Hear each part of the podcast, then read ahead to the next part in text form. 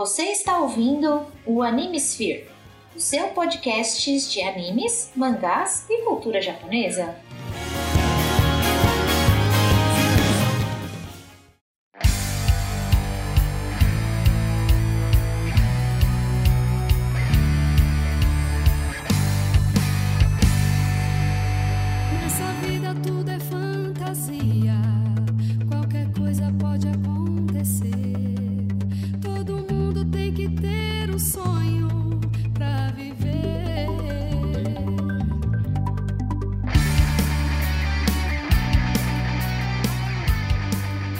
Aí, senhores e senhoritas, ouvintes do meu coração, aqui é Jorge Augusto e esse grupo me fez obras que me fizeram viajar horrores. Inclusive, hoje em dia ainda quero a minha, minha coleção de cartas.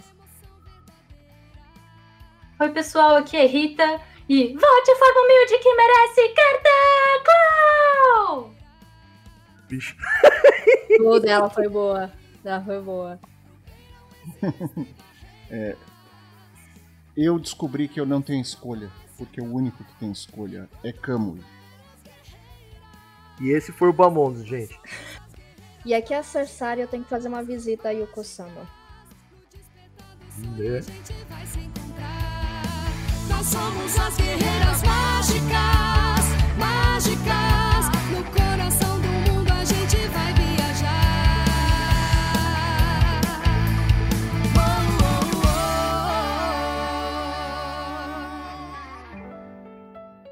Bom, pra quem não entendeu, porque a gente falou de várias obras, nós hoje vamos. É, esse aqui é um, um episódio especial onde nós vamos falar das meninas da Clamp.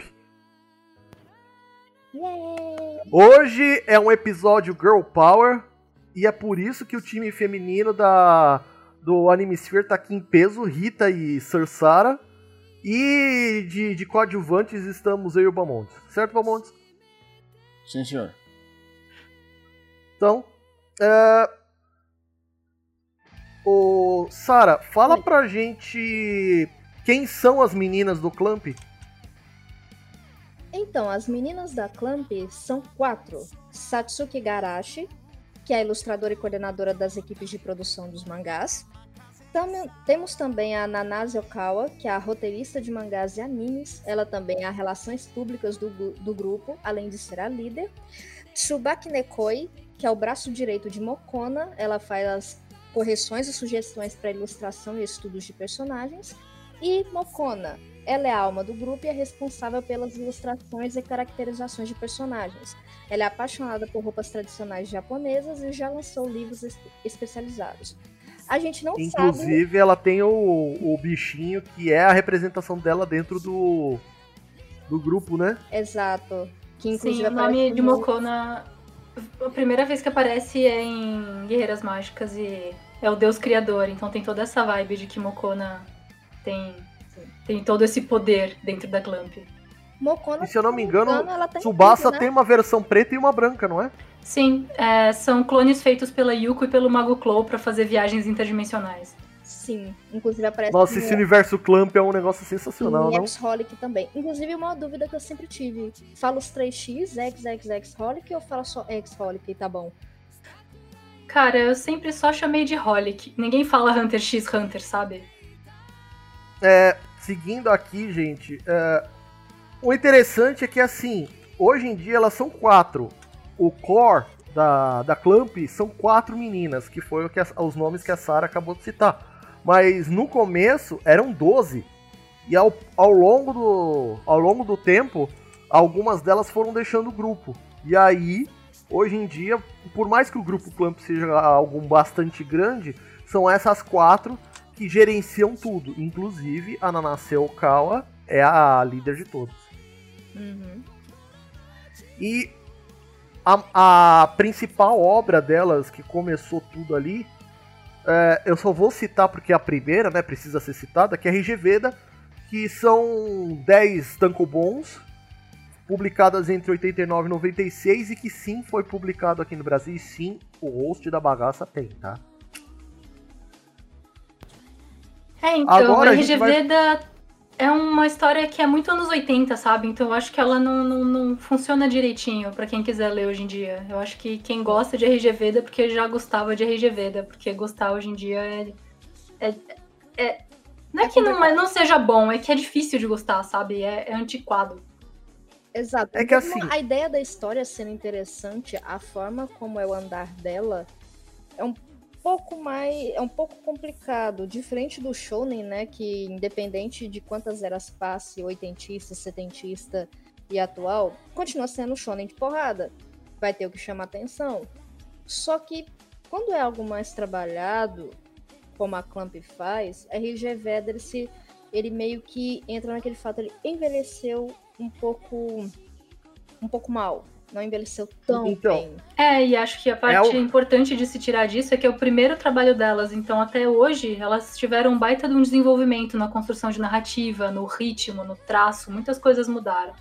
Graças a Deus. Sim, o que eu ia, o que eu ia falar no caso de, de RG Veda, ele é bem filho da época. Então, assim, Isso, vocês dizem que ele envelheceu mal, é porque ele é filho da época. Ou seja, é, tem coisas do, do final dos anos 80, começo dos anos 90, que hoje em dia não se usa mais. É o caso de RG Veda. Mas vamos trazer as, as obras maiores aqui no Brasil para a gente poder falar sobre. Por exemplo, começando por Tokyo Babylon, que tem um motivo para a gente citar Tokyo Babylon, que foi publicado em sete volumes entre 90 e 93, porque esse ano vai ser lançado o anime de Tokyo Babylon. E que, meu, eu torço fervorosamente para que depois que a- as meninas vejam o sucesso de Tokyo Babylon, elas concluam o X. O foda do É, X então. de- vamos falar de Tokyo Babylon rapidinho. é, Tokyo Babylon foi lançado pela JBC em 2005 e foi lançado em sete volumes, né? Os sete, as sete cores das capas.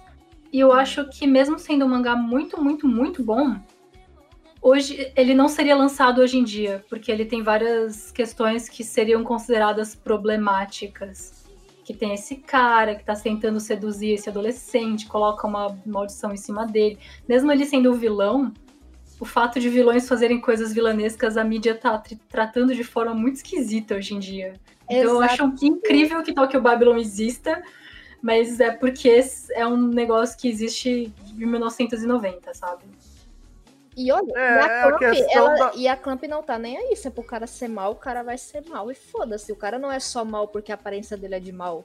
O cara às vezes é bonitão, mas tá lá fazendo maldade. E elas tá tipo, é maldade? Sim. E Tokyo Babylon também foi a primeira vez, pelo menos pra mim, que eu li sobre personagens que tinham poderes mágicos, mas que não eram poderes mágicos ocidentais europeus. O protagonista de Tokyo Babylon, ele é um Myoji, ele é um mago tradicional da cultura japonesa.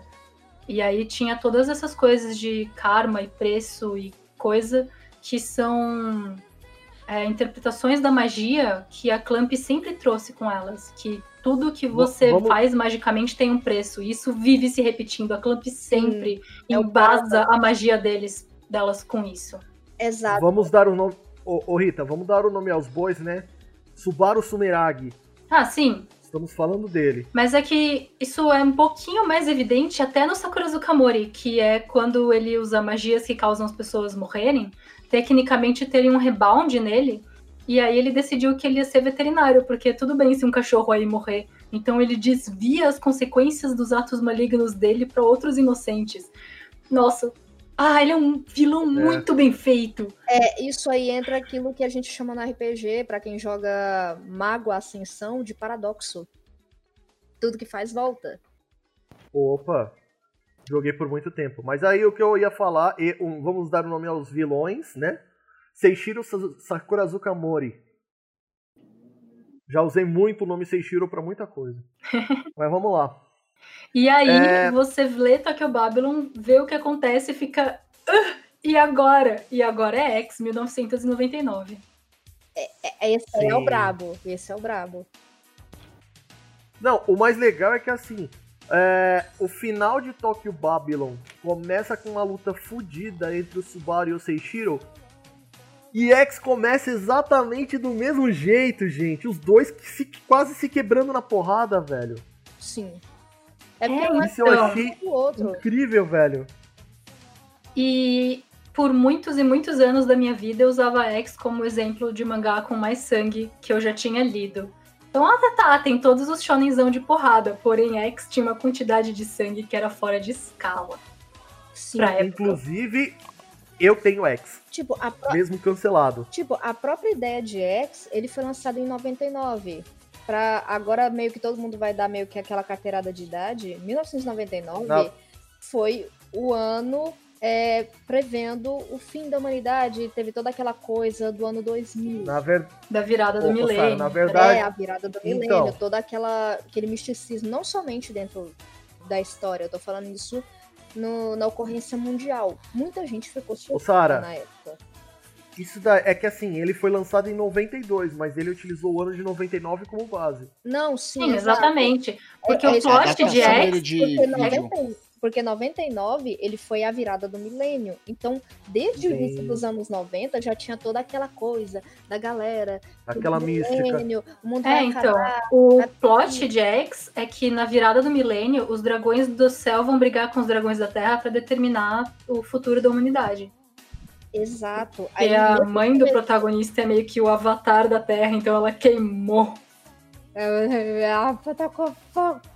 E aí, quando lança no Brasil, lança em 2003 e já tinha passado tudo isso. Putz. Exato. Aí, tipo, começou em 92. Só que é, eu gosto de brincar que X é como se fosse o Simpsons, só que um pouco mais sério. Porque ele fala do. Um pouco? Um, tô sendo boa- Pouco, tô sendo Sara? Ele é bem Você tá, tá usando muito de eufemismo, pelo amor do Santo Cristo. ele, é, ele, ele entra com umas coisas sérias, e na época que a Clamp começou a, a escrever, foi a época também que começou muita catástrofe natural, umas treta muito louca. Então, meio que foi pesando, foi pesando, foi pesando, até que chegou um ponto que o Japão, Clamp do céu, você tá dando medo nas pessoas. tá, tá foda, tá, tá complicado. Aí Né? elas colocaram Bamondes, em hiatos, não foi cancelado. Inclusive a Clamp nunca falou, gente, cancelamos o X. Não, elas nunca falaram. Sempre foi, tá em hiatos. Quando vai voltar? Tanto que aí você teve. peraí, teve peraí, o Sara, o que, que foi, série, né? Bamondes? Sim, teve o Tanto teve AVA. o fi- Isso. E a, a- o anime em poucos, se eu não me lembro, em poucos episódios, eu assisti os dois. Eles têm finais bem diferentes. E assim, o filme, embora seja absurdamente corrido, é um dos filmes assim que, cara, que, que, que coisa linda, que coreografia linda que eles fizeram, que coisa maravilhosa pra ter um banho de sangue e, e gente perdendo vida de maneiras mais assim é, sem sentido possível, mas é uma beleza, é um espetáculo. Tudo bem, até, até o corte do sangue, que é o que a Sarah fala, até o corte do sangue é, forma, forma desenhos, assim, é um negócio assim que você fala, cara, não é possível. Co- como é que assim, sabe aquela história, tipo, quem vê Mortal Kombat pela primeira vez, você fala assim, cara, que coisa é, extremamente chocante, você fala assim, cara, como É, que alguém então, pensou em, Uma em das cenas e iniciais que mais me chocou em, em X foi isso. A menina abrindo a porta e tá o amigo dela com a cabeça da mãe e o quarto coberto de sangue. É uma das É, cenas iniciais de. X. É, é- é muito chocante. É justamente essa a intenção da- das autoras. E outra coisa que tinha no X é que era assim, ele misturava muita coisa da, da mitologia japonesa com mitologia ocidental, a mitologia, por exemplo, é, é, é, é, judaica, né, do- dos... Eu tô esquecendo agora o nome, exatamente o nome do... Mitologia judaica. Então, é, mitologia judaico-cristã. Sim, sim, mas o... Não, mas tem É coisas mas específicas da Cabala, tem coisas específicas Sim, de alguns Cabala, outros obrigado. livros sagrados que não são da Bíblia. Sim, sim. Não, é isso isso aí. Cabala, eles misturam. Eles misturam tecnologia, que era o, o início lá, que tinha, tinha. A moça que estava estudando Cabala era inclusive a mais tecnológica, né? É, da- da- e aí você tem toda uma questão, por exemplo, é, e os heróis, né? Os heróis e os vilões não necessariamente eram bons ou ruins. Eles tinham seu papel. Né? Sim. Tanto que tinha do. E, e, cara, era assim. era uma coisa assim, por exemplo, tinha uma das das moças, por exemplo, ela era uma prostituta, né? Trabalhava numa casa de massagem e, e, tipo, ela era heroína e o cara, por exemplo, que era o coitado do mecânico lá, que era um dragão da terra. É, e, e aí você vê que tipo, as pessoas estavam lá simplesmente pra lutarem, né? E tipo, é, alguns sem, sem sentido, né? Teve, enfim. E, e eu achava muito sensacional porque eles misturaram tudo. Tipo, eles jogavam, elas jogavam Sim. tudo num, num moedor e o negócio saía bom. Porque Tinha normalmente quando você coerência. faz isso. É, e eu gostei muito de disso aí que você tá falando exatamente. No em X tem o desenlace da relação do Subaru com o Sakura Zukamori. E o Subaru começa de um lado da briga, mata o, o Seishiro e vai pro outro lado. Ele pega o papel do Seishiro Uhum. como o dragão do outro tipo, que agora faz tempo que eu não li, eu não lembro mais. É que são os dragões do céu e os dragões Da da, terra. terra. É, mas eu não lembro qual que queria que a humanidade morresse, qual que queria que a humanidade sobrevivesse. Ah, eu também não Enfim, Que é o detalhe que eu tinha é- que ter lembrado.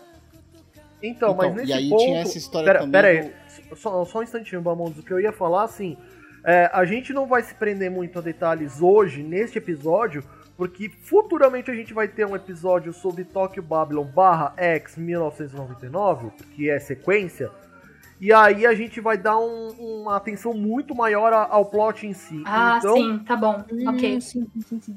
Nossa, cara. Então, Posso falar assim- uma coisa? Não, Mais tranquilo, uma obra-prima do Kenichi Suzumura como fazendo a- o papel do Kamui. Do Kamui. É, assim, de, de, de Seiyu, né? De voice acting, ok. O Kamui, se eu não me engano, é o protagonista Sim, de ele X, é. né? Uhum. E Kamuya é uma palavra que significa Deus. Sim. É. Cara, tudo É, da Clamp, é- tudo que a Clamp faz É. tem um significado. Kamui Shiro, né? O verdadeiro deus. Sim. É.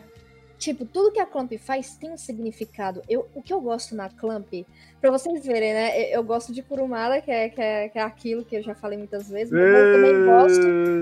Mas eu também Calma! Mas eu também gosto de coisa muito detalhada. E uma coisa que, tipo, eu não sou. é, já li tudo de Clamp, eu não sou assim. Só que o que eu já li, eu gosto da. Como é que é a palavra? O simbolismo. Tudo delas Sim. tem um simbolismo, tudo, nome, local, o jeito de relação dos personagens, o jeito que elas colocam as situações, tudo tem um simbolismo, tem um significado, tem um porquê. Não tá tipo assim, nossa, tá lá porque tá lá. Não, Mas eu acho que já teve mais. E agora tá meio que se perdendo. Elas estão pondo. Tá ficando excessivo, sabe? Eu não acompanho o Clear Hair, então eu não posso falar. Não, mas eu acho que desde Tsubasa elas perderam a mão. Hum, a Tsubasa foi um dos últimos, né?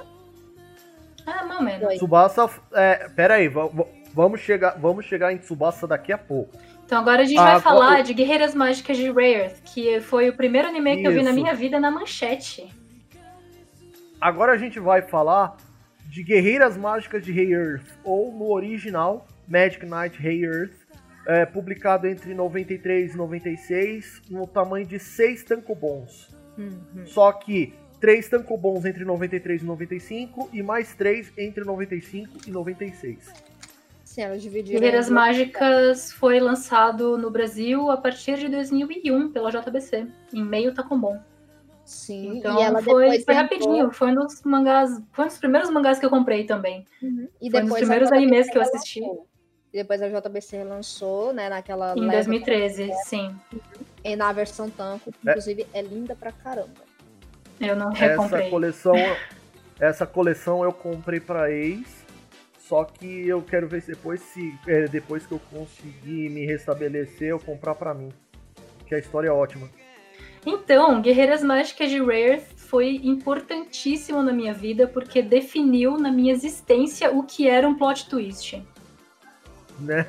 Não, é, é, é, é, Hey Earth, é, assim, não, não é só um. São vários, vários. Mas o vários, plot twist vários do, do mid- é, mid-season, né, que é do volume 6 pro 7, é, é impressionante Do 3 porque pro assim. 4, Bamo, ô, Sara, do 3 pro 4, Sara. Ah, isso, do 3 pro 4 no Tacombon inteiro. Aqui, como eu tá tenho o, o meio eu- Tacobon. É, eu não sei por que você tava falando com a Sarah, mas tudo bem. É, ele tá Não, falando bem. Sara e eu tô aqui, mas eu tô quieta. Eu, tá eu, tô, eu tô quieta. viajando. Ouvintes, não liguem. O seu host hoje tá mais viajando na maionese. Se Tá, vocês mas deixa eu acabar de falar o que eu quero falar, não importa o Hã? volume que acontece. É no meio do caminho. é, acontece um plot twist que é tão severo que faz com que você reconsidere tudo que você leu até aquele ponto. As guerreiras mágicas são invocadas pra Zephyr pra salvar o mundo. Elas vão lá, elas fazem de tudo pra salvar o mundo e descobriram que era exatamente aquilo que elas não deviam ter feito e aí elas são joga- jogadas pra fora. Eu amo Isekais desde esse, desse, desse- dessas meninas cantando Nós somos as guerreiras mágicas na manchete. Eu tinha, sei lá. Quando foi Então. isso? Quando que saiu Guerreiras Mágicas na manchete? Nossa. Ô, ô, ô, ô, ô, Rita, só pra você ter uma noção, você falou aí os volumes 6 e 7 do meio tanco lançado pela JBC. Isso. O, o volume 6 é o final do volume 3 tanco original e o 7 é o começo do volume 4. Ou seja, é basicamente a, a troca de, de, de tanco, que é o do o Rei Earth 1 e o Rei Earth 2. É, é aí que tá esse plot twist que eu também achei sensacional, velho. É Aqui. muito bom. No Brasil, as duas primeiras fases do anime foram exibidas pelo SBT em 96. Eu, ach... eu podia jurar que era da manchete. Bom, Cara, em 96 eu então- tinha Agora, 5 nem anos de idade. Então eu era novinha e eu estava lá cantando. Nós somos as guerreiras mágicas. Mágicas. E você sabe que. E você sabe que a cantora desse tema a gente já entrevistou no episódio 144, né? Sei, achei incrível que vocês conseguiram chamar ela, ela é ótima. Larissa Tassi, gente. Maravilhoso. Inclusive era pra ser a primeira do, do Danger Sun a ser entrevistado, mas por, por- por problemas técnicos ela acabou sendo a última. Uhum. Eu eu fiquei muito feliz. E aí, só completando o, o raciocínio, a segunda metade de Guerreiras Mágicas, elas conseguem ser invocadas para Zephyr de novo. E tá tudo muito diferente, porque a Princesa Esmeralda, que era o pilar que sustenta o mundo, não tá mais lá. Então, é meio que uma história determinando que a sua vontade é o que molda o universo. Que pra pequena Rita de 6 anos de idade foi muito importante, sabe? Foi impactante. Não, realiza. As três voltam pela própria força de vontade pra Zephyr. E aí descobre uma porrada de coisa e eu não vou falar porque é esse outro plot twist também é um puta um spoiler gigantesco da história. Pode até estragar a experiência de quem for ler ou assistir. Por isso que eu até me segurei por aqui. É, também não tô soltando nenhuma informação, eu só tô dizendo que Deus Criador está lá pra pôr o dedo nas coisas e fazer elas acontecerem. Mokona Modoki, Eterno Mokona, Não? Mokona vira e fala pion. Amém. sim, cara. Amém. Bom, é, se- seguindo aqui a. O, o Bamondes, a respeito de, de Rei Earth, você tem alguma coisa a comentar? Não, não tenho coisa da Guerreiras Mágicas, porque eu tava cuidando da minha guerreirinha mágica aqui. Tranquilo. Então tá bom. Acho que a última coisa pra falar de Guerreiras Mágicas é que na época tinha essa coisa no Brasil de traduzir o nome dos personagens. E eu acho que a tradução do nome das protagonistas ficou muito elegante. A Lúcia, a Marine e a. Anne são três nomes que combinam com as personagens que elas É, são. se você, levar em, se você levar em consideração as traduções que fizeram dos nomes das três meninas de, de Rei Earth, são, são as versões do. as versões dela em italiano. Lucy, que vem de luz, Ricaro, né? Uhum. Marine, que vem de mar. E, inclusive Umi é o nome dela em japonês, que é a mesma coisa. Yan, que, que vem do. Se eu não me engano, vem do. De, de uma, uma das servas dos deuses Bórea, do deus Bóreas da mitologia. é, Na mitologia romana, grega, também- as Anemoérides eram dríades do ar. Então, e aí você tem essa questão ligada a Fu, que também é vento em japonês. Meu, isso daí ficou incrível, cara. É, então, porque na época você tinha a Serena, que é uma tradução muito estranha pra você colocar no nome de uma menina que se chama Coelho, sabe? Não faz Sim. sentido. Então, É, Guerreiras Mágicas foi é. muito mais elegante do que é, Sim, não, Sailor Moon na época. doidos, velho. Tipo, ah, Princesa Serenity, Serena. Aí vem o Sag. E aí, gente, beleza? É, então em Portugal É, o nome dela é Bunny. Tadã! É. Que Pô, faz mais é- sentido, até, por, até porque o Sagi Tsukino significa coelho da lua. Sim. Exato, eu ia falar isso agora. Tem toda a lenda do Coelho da Lua. Então, o Zag. Aí vem, o- vem o Brasil. Ah, Princesa Serenity. Então, já que ela é assim no futuro, Serena. Mas você sabe, é, minha dúvida, tá? Rei Heart não foi uma daquelas que veio já com. Eles não pegaram direto japonês, foi uma tradução de algum idioma. É, de então, o Jorge falou, eles usaram? vieram do italiano. é. Então, aí é que a gente pega. ah, é que essa época dos anos 90, a gente pegou muita coisa traduzida. Por exemplo, Cavaleiros do Zodíaco veio, veio pra cá na primeira vez traduzido em espanhol. Não só isso, foi do Japão para os Estados Unidos, dos Estados Unidos para o México e do México para cá. E é por isso que algumas coisas são tão esquisitas em Cavaleiros. Tipo o Jabu, seu cavaleiro É. de Capricórnio. Capricórnio. Não, não faz É. sentido isso. Tem muita coisa bugada, velho, de lá. É. É, por exemplo, o nome que, que foi dado por aqui, Cavaleiros do Zodíaco, vem do francês. Da tradução que deram pro francês. É, então. Mas Mas, continuando aqui ó, na Clamp, isso- vamos falar de, de Então, Sakura. Se a gente for falar de Sailor Moon, a gente já tem um episódio sobre Naoko Takeuchi, que é só vocês ouvirem. E se for falar de Cavaleiros do Zodíaco, é só assistir o show da, o show da Sarah lá no episódio sobre Hades. É tipo assim, é curumada. Aí vem assim, a caixa da Sarah, ok. É, Bom, mas a vamos gente segue aqui com a pro... A gente vai falar agora da próxima obra que, que foi um, um sucesso estrondoso aqui no Brasil, que foi Card Captor Sakura, que por motivos de sabe-se lá como ou porquê, foi invertido para Sakura Card Captors. Ou como eu carinhosamente chamo, Sakura Katakarta. Sim, O que não tá famoso errado. Sakura Katakarta. Então, eu acho engraçado que o portu... a língua Ô, ô, Rita, portuguesa tem ô, uma. Rita. É, Antes de você é, começar com a, com a tua questão, só vou falar que assim, Card Captor Sakura, ele tem 12 tankobons, foi publicado entre 96 e 2000, e mais recentemente ela teve, ela começou em 2016, uma continuação que ainda está em publicação com 9 tankobons, que é o 10, saiu 10. o das o, o- são 10 agora, né? Não, 10, já É. saiu É, a porque deve ter é o lançado, Clear é que Card, deve a ter lançado 10. É, já, saiu, É. já saiu a capa dele, acho que mês passado, já são 10. é, Não, mas o que eu então, queria é, comentar das não tinha nem a ver com limpas. isso. Não, não, eu só, tô- eu só quis dar um preâmbulo pra você mandar bala. Ah, tá bom. Então, é porque assim, a língua portuguesa tem uma regra informal que quando você vê uma palavra que você não sabe como se pronuncia, você transforma ela numa paroxítona. Isso é uma Né? regra da língua portuguesa. Então você vê essa palavra, você não sabe como é, então você lê Sakura. E ficou Sakura pra sempre. Até chegar Naruto no Brasil e as pessoas começarem a falar Sakura, era Sakura, por conta da Sakura Card Captor, sabe? Então Na eu verdade, acho que Não, isso. não, é mais antigo. Molho Sakura vendido É, no então, porque a intervalo do Trapalhões. tem isso. Sim, é, mas é porque. Era isso que eu ia falar, Bamondes, obrigado. É, mas é, é uma coisa que eu acho muito interessante que a cultura japonesa no Brasil tá ficando tão presente que a gente já tá mudando a forma como a gente lê essas palavras, entende? exato. Por exemplo, é. eu sei hoje em dia que é Sakura. Só que já tá dentro do âmbito da minha vida chamar de Sakura. É muito engraçado isso. Então, mas você chama de Sakura a de, a de Katakarta. A do Naruto você fala Sakura. Exato, tipo, já tá tão Um assim, outro exemplo que a gente fez isso na vida é que quando você vai ler Peter Pan, você vai ler Peter Pan. Mas sempre que você vê essa palavra em outro contexto, você chama de Peter. Peter. Aham.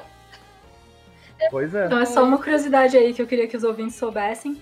Mas Sakura Card Captors foi o primeiro anime da minha vida que eu vi a personagem trocar de roupa. Oh, na época isso era muito fora Opa. do que Hashtag- acontecia. Re- É, hashtag tomou o feelings.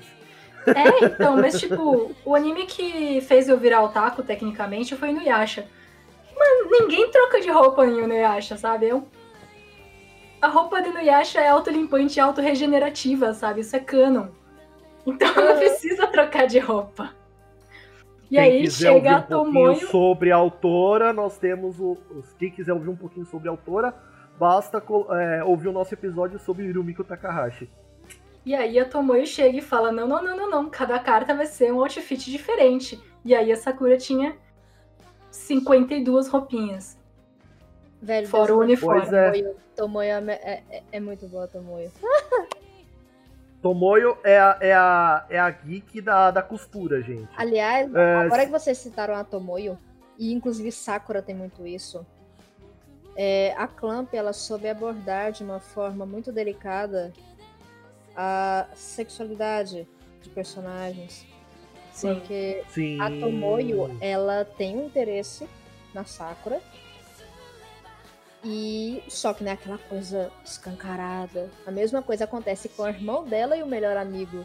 É, é o Toyo tão- e é o Kito. Yu- o Yukito. E Exato, a que é mãe da Tomoyo com a mãe da Sakura. Exato. E, e o Yukito e o outro é, são canon. Toya. O O Toya. Toya e Toya. o Kito são canon. Sim. São canon, os dois têm um relacionamento, tanto que tem altas cenas da Sakura chegando e os dois com a cara tipo assim: Sakura, sai daqui, querida. Não é hora. Sim, então Sakura é a palavra, né? A flor de cerejeira, todo mundo conhece, mas Toya é a flor de pêssego. Uhum. Olha aí. Ó, pianinho. Rita, eu só vou. Ô Rita, eu só vou te avisar, assim, um- uma piada interna aqui do, do nosso grupo de ouvintes. Você que não tá no grupo de ouvintes vem participar. Se prepare pra, pro, pro Norberto mandar, falar que você mandou bem pra caralho. Tá bom. Brisei também legal. Eu não entendi, mas tudo bem. Não fui. Não, é, que É, assim, de- E aí. desde a última vez que. Deixa eu só explicar. É porque da última vez que, que a Rita participou e eu falei pro Norberto, Norberto, tem que, tem que parabenizar a Rita porque a Rita mandou bem pra caramba no episódio. Agora, toda vez que tem um episódio, mesmo que a Rita não participe, ele fala que ela mandou bem. Ah, acho que eu tinha que ser- ter sido avisada disso, porque eu não reparei. Nossa, Nossa, eu também. nossa, cara, é assim, foi muito engraçado, Jorge. Parabéns. Você foi assim, sensacional. Eu estou gargalhando aqui por dentro. Olha isso. Segue aí, Rita. Tá, a gente fala aqui do Aquele plot momento de Sakura. assim, que Vocês querem falar do plot de Sakura ou, ou não é importante? Porque eu acho que Sakura foi importante pode. porque a Clamp começou a ter umas histórias um pouco mais lineares, né? Elas não tinham tanta coisa. RGV deu uma história muito conturbada de coisa acontecendo. Nossa, RGV dá tipo Bota assim, olha, conturbada gente, nisso. RGV dá assim, olha, tá acontecendo isso aqui, isso aqui também. Aí você fica, meu Deus do céu, o que, que é isso? É, então, e aí Sakura é meio que assim, tem essa menina, ela tá tendo sonhos esquisitos, ela precisa catar todas as cartas, porque ela abriu um livro, as cartas saíram voando, e as cartas vão catar, vão, vão fazer maluquice por aí, você tem que pegar ela de volta e escrever seu nome, porque você virou a dona da carta. Esse é o plot. Exato. E aí acontece é mais o coisa, tem um mistério pra investigar, o que, que ela tá tendo sonhos, tem o Ariel, tem o, o irmão dela tem poderes, ninguém sabe por quê. Várias coisas. E aí é interessante, você se engaja. E é um. E, e tirando essa parte do romance homossexual que a gente já falou, a Sakura e o Choran se apaixonando é muito bonitinho, é muito singelo o relacionamento deles, É sendo. inocente, é inocente. É, exatamente, sendo. eh, Como é que eu quero a palavra? Surgindo, aflorando no decorrer da narrativa. É desabrochando. Ah, Desabrochando, ela for- perfeito! é, eu digo assim que ele nasceu e desabrochou na, na série original e tomou mais corpo no Clear Card. Ah, é? Porque o Clear Card eu não consegui acompanhar, não. Achei. É, Clear Achei um passo pra trás. Porque, tipo, chega a Sakura falar com o Choran, Choran, tô com uma dúvida. E o Choran fala, putz, não vou poder responder. Que relacionamento é esse, gente? Eu, hein, não quero. Não, tipo, Calma que o Clear tem Hand, muita coisa por baixo. Tipo, eu comecei Ah, a ler o Clear Hand, só que eu fiquei. Não, não, não. Falta conflito. É, eu tô. é, Eu com, com Clear Hand é o que a Rita falou, bicho. Tipo, vai, não vai. Ah, É que assim, ele, é, eu digo que é, no- no- na série original eles, eles desatavam os nós de maneira mais homogênea e rápida. Já no Clear Card, eles demoram um pouco para desatar os nós. E às vezes os nós não são simples. Os nós são uma teia que tão intrincada. É um negócio mais complexo. Eles tentaram adicionar em Clear Card a complexidade que tinha em algumas das outras obras. Justo. Hum. E aí, como eu já falei da Sakura e do Choran, é... em primeiro lugar tem um pequeno adendo a ser feito aqui, que a Clamp gosta tanto do Choran, que quando elas foram contratadas para fazer o character design de Code Geass, elas fizeram só o Choran e falaram, tó, pronto, a protagonista de vocês é o Choran. É, é o Choran de cabelo preto, é o Choran de cabelo castanho. Não, é o Choran de cabelo castanho é o. Choran. É, é- é- é ele, ali, pilotando o É, robô gigante. você- É, se você levar em consideração também, eu não sei se tem isso na, na obra que a gente vai falar daqui a pouco, mas tá valendo. É, então, e aí, Bom. Holic e Tsubasa foram lançados ao mesmo tempo porque são histórias que se passam paralelamente, que têm interconexões. Então são dois E mangás agora- separados, mas eles são a mesma história. Hum. Não, uma coisa que eu não consegui entender. Como o Tsubasa e Holic foram lançados ao mesmo tempo, só que Tsubasa terminou antes com mais tankobons. Ai, eu não lembro. Ela tinha um, uma- um ritmo de lançamento que era tipo um capítulo por mês de Tsubasa e um capítulo a cada dois meses de, de Holic, um negócio assim. É, E aí, Ah, Holic explica foi lançado por mais tempo porque a história lá tinha mais coisa pra fechar. é Holic E aí depois Holic, ele veio o é rei que. fechadinho. É porque Holic ele é muito fechadinho e tem. E ele é como se fosse a. Eu vou viadar com a X-Holic, gente. Ele é como se fosse o ponto que liga tudo. Porque a É, Yuko, então. porque a Yuko tem é, relação direta com Claw. Então, X-Holic, ele é o ponto.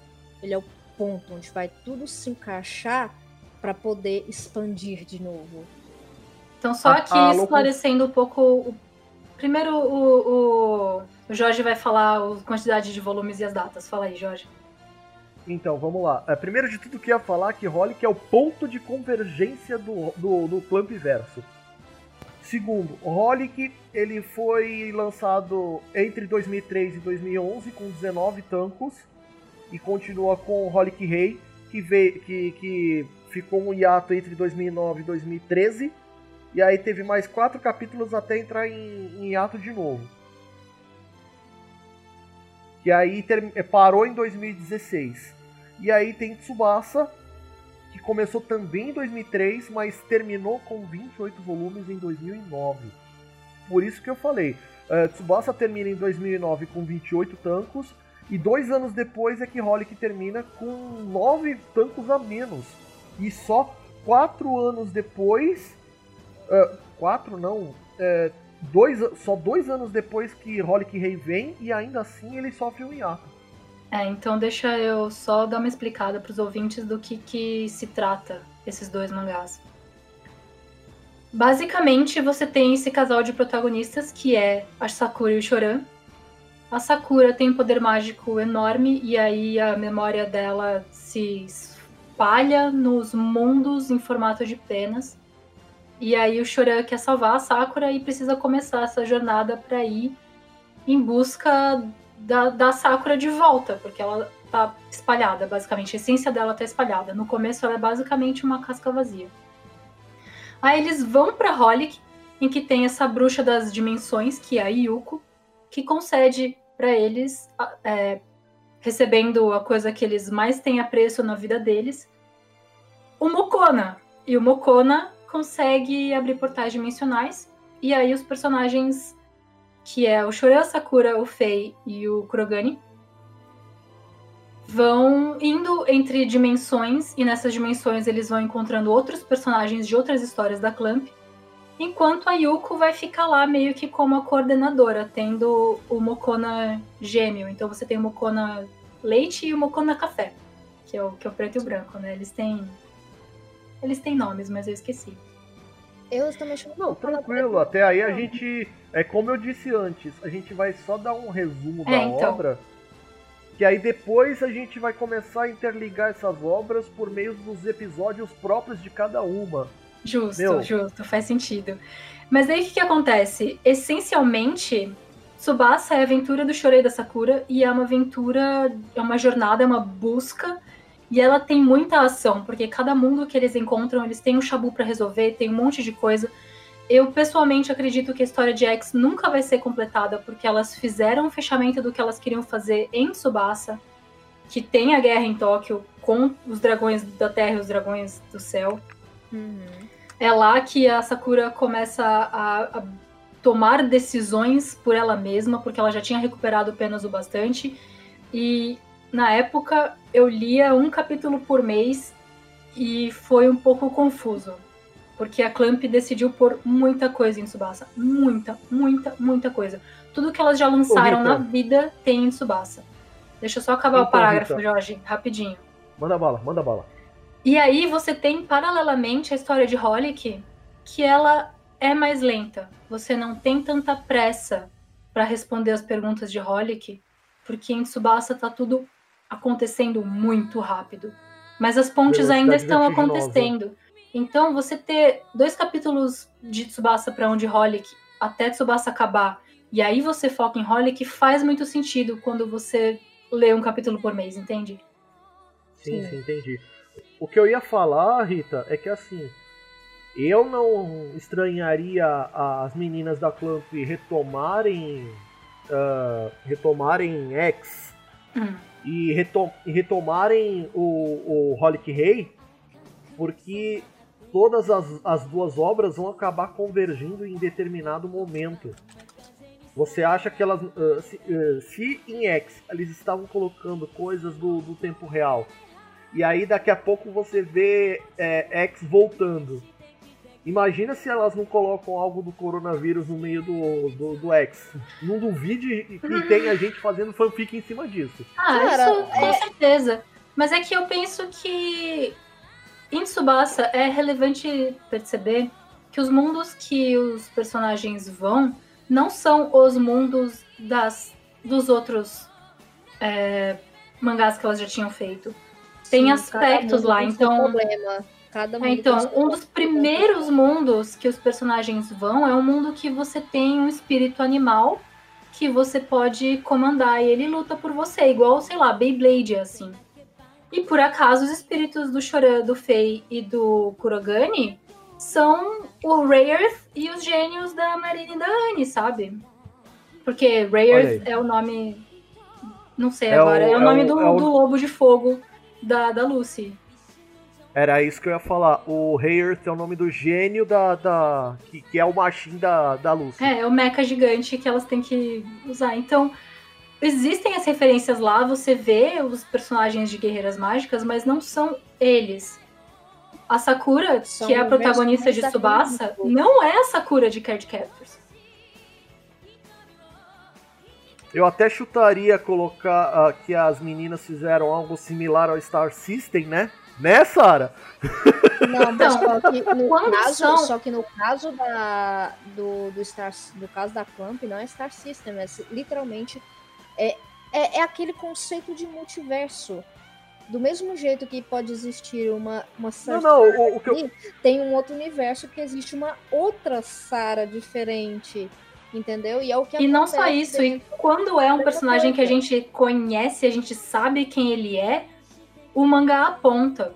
Então, quando a Exato. Yuko fala do Mago Clow, não é um, um Mago Clow, é o Mago Clow que a gente conhece. É, quando É, porque- o Mago Clow e a Yuko fazem o Mago Clow Mokona, é, quando a Yuko e o, e o Mago Clow fazem o Moko- os Mokonas, que tem essas conversas de portais dimensionais, eles falam: um dia a gente encontrou Deus, então quando a gente fez esses Mokonas foi a imagem e semelhança de Deus. E aí a gente sabe que o único Mokona Deus é o de Guerreiras Mágicas também. Não é Hum, qualquer sim. aí.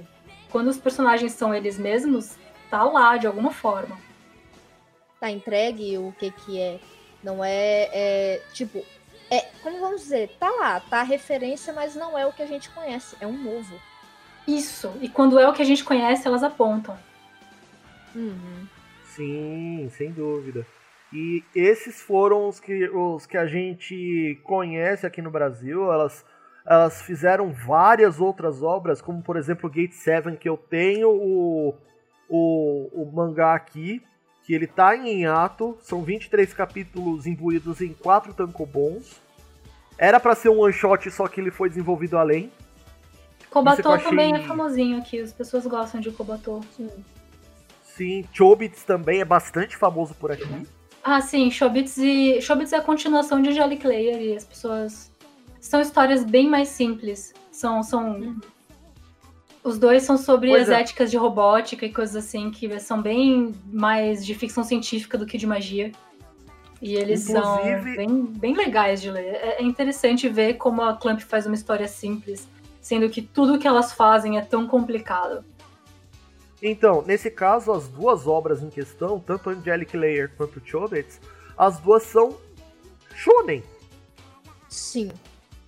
Sim, sim. É, se, se, se você levar em consideração que a maior, Seven. se você levar em consideração que a maioria das obras da da, da, da Clamp não são, é, na verdade, eu não diria nem que é shoujo ou shonen, é um negócio pra gente mais velha. É cena. É, eu não sei nem argumentar. Porque pra mim, Guerreiras Mágicas é anime de mecha, sabe? E as pessoas ficam, mas não é anime de Guerreiras Mágicas? E eu falo, Então. também é. Então, mas Guerreiras Mágicas não é só os mechas, não é só ah, as meninas, é, as meninas mágicas. Eu tô falando que tem todo um ambiente muito maior por trás, então, meu, é por isso que eu Aí, falo. já- aí, aí, então, aí ele sai do, do âmbito shounen, shoujo, aí ele vai pra seinen e josei. Porque tanto homem como Sim, mulher mas- pode. Mesmo o maior Então, é por, mulher. Então, por isso, Sara, que eu não é, rotulei é, nenhuma das obras dela como shonen, shoujo, josei ou seinen, porque assim, elas fazem pra todo mundo, não importa o gênero. É, então, eu lembro também que quando eu era mais nova, eu não sabia o nome de autor de nada do que eu lia. Mas eu conhecia a Clamp, porque o que elas faziam era muito difícil de classificar, era muito único. Uhum. Exato. É, é esse, essa questão única que, que faz da Clamp ser a Clamp. Sim. Uhum. É, e aí a gente vai para aquilo que eu queria falar, que eu acho o Tsubasa muito complicado, porque tem. Eles, elas decidiram colocar uns negócios de clonagem, viagem no tempo, e a história degringolou de um jeito que é desnecessariamente confuso. Não, não agrega nada na narrativa. X parte 2? Porque X também, clonagem, tinha tudo que tinha na época ali, é, com a seleção genética. Só e que aí, X, Não é nem isso. O. Ai, vocês sabem, vocês sabem, vocês querem o spoiler? Eu posso soltar o spoiler? Gente, o que, que eu faço? vai, tá. Não, por enquanto, é, é, vamos fazer o seguinte: se você ouvinte quiser o spoiler da Rita, manda nos comentários ou entra no grupo, Tá bom. porque aí a gente, porque aí a gente pode trazer esse spoiler que a Rita quer falar no, no episódio que a gente for falar de uma das obras. O que Tá vocês ótimo. acham? Ótima ideia, perfeito. né?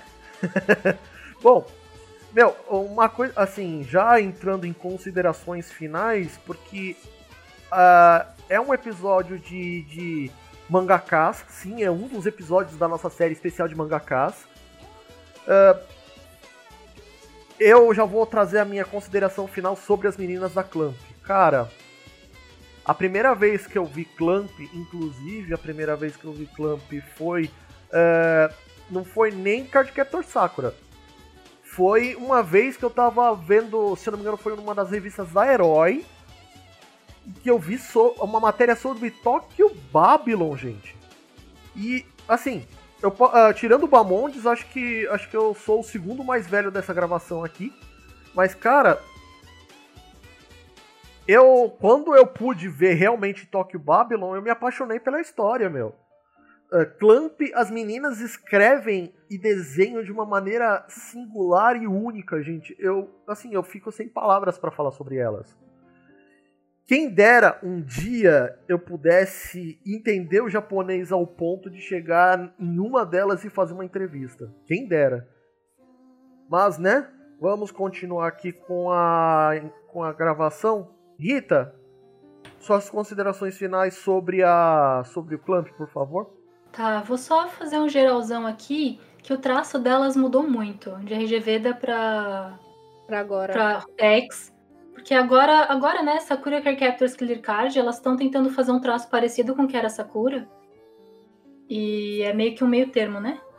Porque É, se Bom, a gente. a RGV ainda tem um o traço muito carregado, com muita retícula, com os olhos muito grandes, com os cílios ocupando metade do olho, um negócio bem fruto dos anos 80 dos mangás, começo dos 90. Uhum. Aí foi passando e Shobits tem um traço muito. é, não, não é nem simples, mas ele é menos sujo, ele é menos poluído. E com as retículas bem suaves, um- uma coisa mais plana. Eu lembro. É, Shobits é um dos primeiros mangás que eu completei, porque a primeira vez que lançou no Brasil tinha 16 volumes e era pouco, bastante para eu conseguir comprar inteiro. E aí, É, quando mano. chegou na época de Tsubasa e Holic, elas não estavam mais usando retícula, elas usavam contrastes de puro nanquim, usando texturas de traço de nanquim, só nanquim, e ele ficou muito diferente. Elas abusam mais da silhueta do personagem do que, de fato, da ação da cena. E isso é lindo. Eu acho as ilustrações de Holic o ápice da Clamp, assim, fácil. Sim. E elas ficaram muito Bom- famosas por conta dessa qualidade de traço, principalmente no- na, na época de doujinshi. Quando você tem um doujinshi muito bonito, você chama atenção, sabe? Mas essa é a ideia. E aí, minha opinião Bom. pessoal delas, é que eu ainda não falei, veja bem, Jorge? Me deixa falar, me deixa Manda falar. bala. eu falei o episódio Manda inteiro, bala. tô aqui falando por duas horas. É, eu acho que a Clamp é muito importante na- no mundo dos mangás por uma questão de influência. Elas influenciaram autores, elas influenciam autores desde os anos 80. E isso é inegável. Elas influenciaram muito como que o mangá é visto no ocidente, porque Sakura Card Captors não foi famoso só no Brasil. Sakura Card Captors foi uma explosão de sucesso no mundo ocidental. Não é? Mas eu realmente acho que elas perderam um pouco a mão. Eu acho que o final de Tsubasa é muito convoluto e Clear Card tem um, um ritmo muito esquisito. Tra- agora traduz aí o que significa convoluto para os nossos ouvintes entenderem também. Não, eles que vão pedir o spoiler, porque tem clonagens e viagens no tempo. Ah, Olha e não só tá isso, vendo? tem o irmão gêmeo malvado junto. Junto com a clonagem tem uns que não são clones. Olha aí. Sara, É por favor. Sara, por favor, as suas considerações ah, a respeito de Clamp. Então, sobre a Clamp, ah, todo mundo sabe, eu sou mais do lado shounen da vida. Shounen, seinen, de porrada, treta. É, Clamp é, a- é o meu ponto de curva que eu saio dessa, desse lado shounen para algo mais trabalhado. É, eu conheci é, o trabalho da Clamp por X-Holic, que chegou a passar, teve a dublagem da Tânia Gaidard na pra Yuko. E eu também, eu só fui cair mais assim, foi quando eu conheci uma amiga minha, que é uma das minhas melhores amigas, a Cés. Ela gosta muito de X, de, de X-Holic, e ela me falava da Yuko.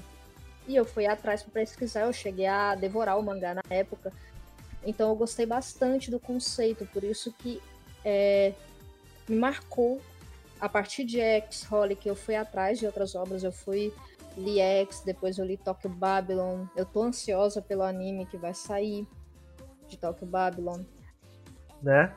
E Eu acho que até a JBC vai se aproximar, vai se, apro- é, vai se beneficiar disso, né? sim, que tipo, cara, ah, a Clamp, ela é aquilo que a gente tava até discutindo, ela não tem um gênero, ela tem vários gêneros dentro da obra, ela não, é, na verdade não é, é, não é gênero, a- o termo certo é demografia, porque ela trabalha vários, vários gêneros, shoujo, seinen, josei e shoujo, só que a demografia dela, ela não tem uma demografia física, é uma demografia fixa, porque ela abrange tudo. Ela abrange tudo. Ele, ela entra até no conceito de yaoi yuri, por conta de alguns relacionamentos que exi- existem dentro das obras.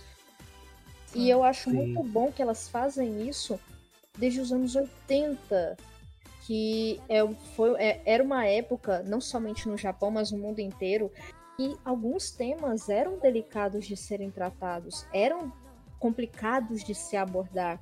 X entrou em hiato porque elas estavam abordando demais o fim do mundo e o mundo realmente começou a ter catástrofe natural e o pessoal, olha, o povo tá com medo, vou dar, dar, um para aí rapidão aí, vamos dar uma acalmada.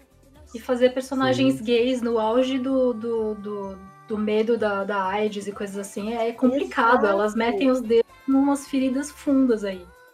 Exato, elas pegam e sabem tratar aquilo. E elas têm uma delicadeza em fazer aquilo. Eu concordo com o que a Rita também falou sobre o Clear Hand. É, elas andaram perdendo a mão. Final de Subasa também. Só que é aquilo, elas já têm o status delas. Hoje em dia acho que elas só querem finalizar esse universo que elas criaram. E aí é onde entra que eu acho que X não vai acabar tão cedo se elas retomarem, e também nem X-Holic, que tá agora no Rei. Que é o Watanuki, que inclusive tá de protagonista, que não é mais a Yuko. É se levar em consideração que o Watanuki assumiu a lojinha eh, e tá poderoso pra cacete, o que, que vai ser quando ele entrar no mesmo nível que a Yuko ou Cole, né? Aí é que é difícil, eu acho que não é tão simples. Você ser poderoso no mundo de X-Holic é uma coisa, você ser mais do que Chloe e Yuko não dá. Eles Não, não tô falando ser mais do que Então. eles, eu tô falando Tecnicamente, É, tô falando, por a exemplo- Sakura é mais forte que o Magoflow. É, é esse o plot de Sakura Card Captors. Ah, sim. Sim. E aí a gente, a gente poderia substituir uma dupla, por exemplo, o que hoje a gente tem de Yuko e Chloe se transforma em Watanuki e Sakura. Sim. Aí, tipo, Agora, eu gosto bastante das obras dela, delas. Eu indico pra caramba. Elas são um grupo que conseguiu se distinguir num, num cenário que é o de mangás de uma forma muito forte. Elas conseguiram se serem relevantes em um, em um mercado que até então, quando mulheres entravam, era para escrever romance, seja shoujo, seja yuri, seja yaoi, e elas foram lá com, com coisa pesada, com é, realmente com treta, com batalha, com coisa para bater de frente com quem já escrevia. Muitos Olha. usavam um pseudônimo masculino, mas elas chegaram clamp o quê? Um monte de mulher. E aí, bora, bora. força feminina, exatamente. Bom, pra terminar as considerações, Bamondes, traz pra gente as suas opiniões sobre as meninas, por favor. Então, eu até ia comentar que é, RG Veda, quando eu tava me preparando aqui pro, pro, pra pauta, uma das, com- com- uma das comparações que fizeram foi porque na época eles- elas faziam até é, Yayoi de Cavaleiro do Zodíaco. E, e se você ver, tem algumas partes dos traços dela, como elas ainda estavam tentando achar o, o jeito delas de fazer, tem algumas partes que tem comparações, inclusive, com o Shiryu, né? O Shiryu, aquela parte do. É Nossa, isso a faz gente- muito sentido! É. Uhum. E, e Rosa de Versalhes. Elas também usaram muita. eh, Principalmente nos traços femininos no começo, elas tinham muita influência da- da- do mangá de Rosa de Versalhes. Ah, e aí isso fez muito sentido. Eu também olhei até umas capas aqui depois que eu, que eu vi essa informação, fui, fui olhar eu mesmo. Ah, e aí, claro, algumas coisas elas não mudaram, como por exemplo o design de rosto. Se você pega ali de RG Veda, é praticamente o, o X, é a mesmo, o mesmo personagem. O próprio Shayo- eh, né? Shoran, Uhum. ele já tem nesses primeiros no, no Sayu, que você vê lá, pô, tá- é o protótipo, né? Ele, você já vê lá o jeitão e é bem legal, então recomendo, é bem legal pra você conhecer elas. Elas também como design de caractere de, de, de grandes obras, inclusive de Code Guias, e está para sair aí do mesmo estúdio um novo um novo anime de mechas que eu, não sei se foram elas que fizeram, ainda não levantei a informação, mas vou confirmar quem que fez a design de personagens. Então, assim, gosto muito, a parte de X eu adorei. Foi, uma, foi um daqueles que eu descobri por acaso e comecei a correr atrás e adorei. Adorei sensacional, adorei inclusive, eu conheci por conta dos, dos, dos seiyus, aí eu fui atrás, aí, aí fui saber do mangá. Essa parte do de por que tinha sido paralisado eu não sabia. né? Muito legal vocês, vocês comentarem isso. E muito sucesso a elas e com todas as tretas. E a gente sabe aqui, a pauta foi só uma pincelada na carreira delas. Se vocês procurarem, tem muito mais coisa. Tem por que, que elas mudaram de Sim. nome, inclusive, é, na carreira. Tem é, coisas assim pessoais delas muito legais e poucas são as, as- os autores de mangá que falam de vida pessoal. É, então tem muita coisa para pesquisar, vale muito a pena e é, é saboroso. É um- um- uma, uma produtora, né, um grupo de, pessoas, de mulheres que faz um, um trabalho muito diferenciado e legal, tá bom? Olha aí, Bamondes, ele já começou com a consideração final dele, trouxe um, um mind blow e ainda terminou falando de mecha, velho. Olha como, como o cara veio completo. Ah, gostei de saber disso também. Bom, gente, de resto, agradeço a todos vocês que nos ouviram até aqui. Ah, eu agradeço a todos que, que nos ouvem, agradeço a vocês que, que comentam nos episódios e agradeço também aos nossos padrinhos na ordem de chegada, o, o Jota, o Dan e o por último, o Tomate. Gente, não é querendo ser chato, gente, mas ajuda a gente a dar um, um- um passo maior para poder trazer mais coisas. Tra- é, quem sabe é, aumentar a, a periodicidade do, do, do podcast. É só você se tornar padrinho. padrim.com.br barra Animesphere. Nem que seja com um real, que hoje em dia não paga nem mais a balinha no supermercado, cara. É só você vir e ajudar a gente a dar uns voos maiores, beleza? De resto, um grande abraço a todos vocês e até o próximo episódio. Tchau.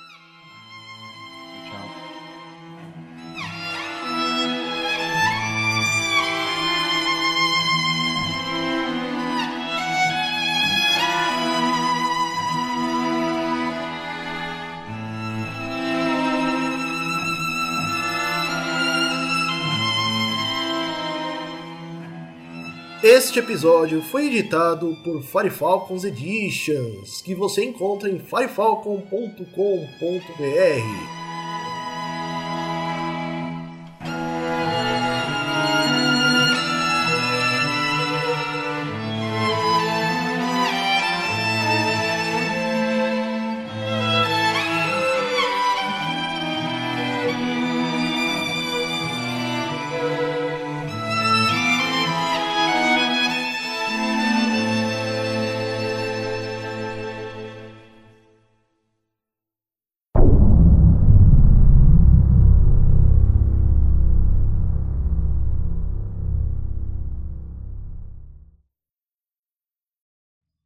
aí, ouvintes, beleza? Aqui é o Jorge, só fazendo uma atualização. Enquanto este episódio era gravado e até um pouco depois, até chegar a data de lançamento hoje, chegou mais um padrinho, o Arthur. Então, boas-vindas ao Arthur e nós temos quatro pa- padrinhos, gente. Eu fico muito feliz com isso. Então, não se esqueça, quiser ajudar, é só ir em padrim.com.br barra Animesphere. Um grande abraço e até o próximo episódio.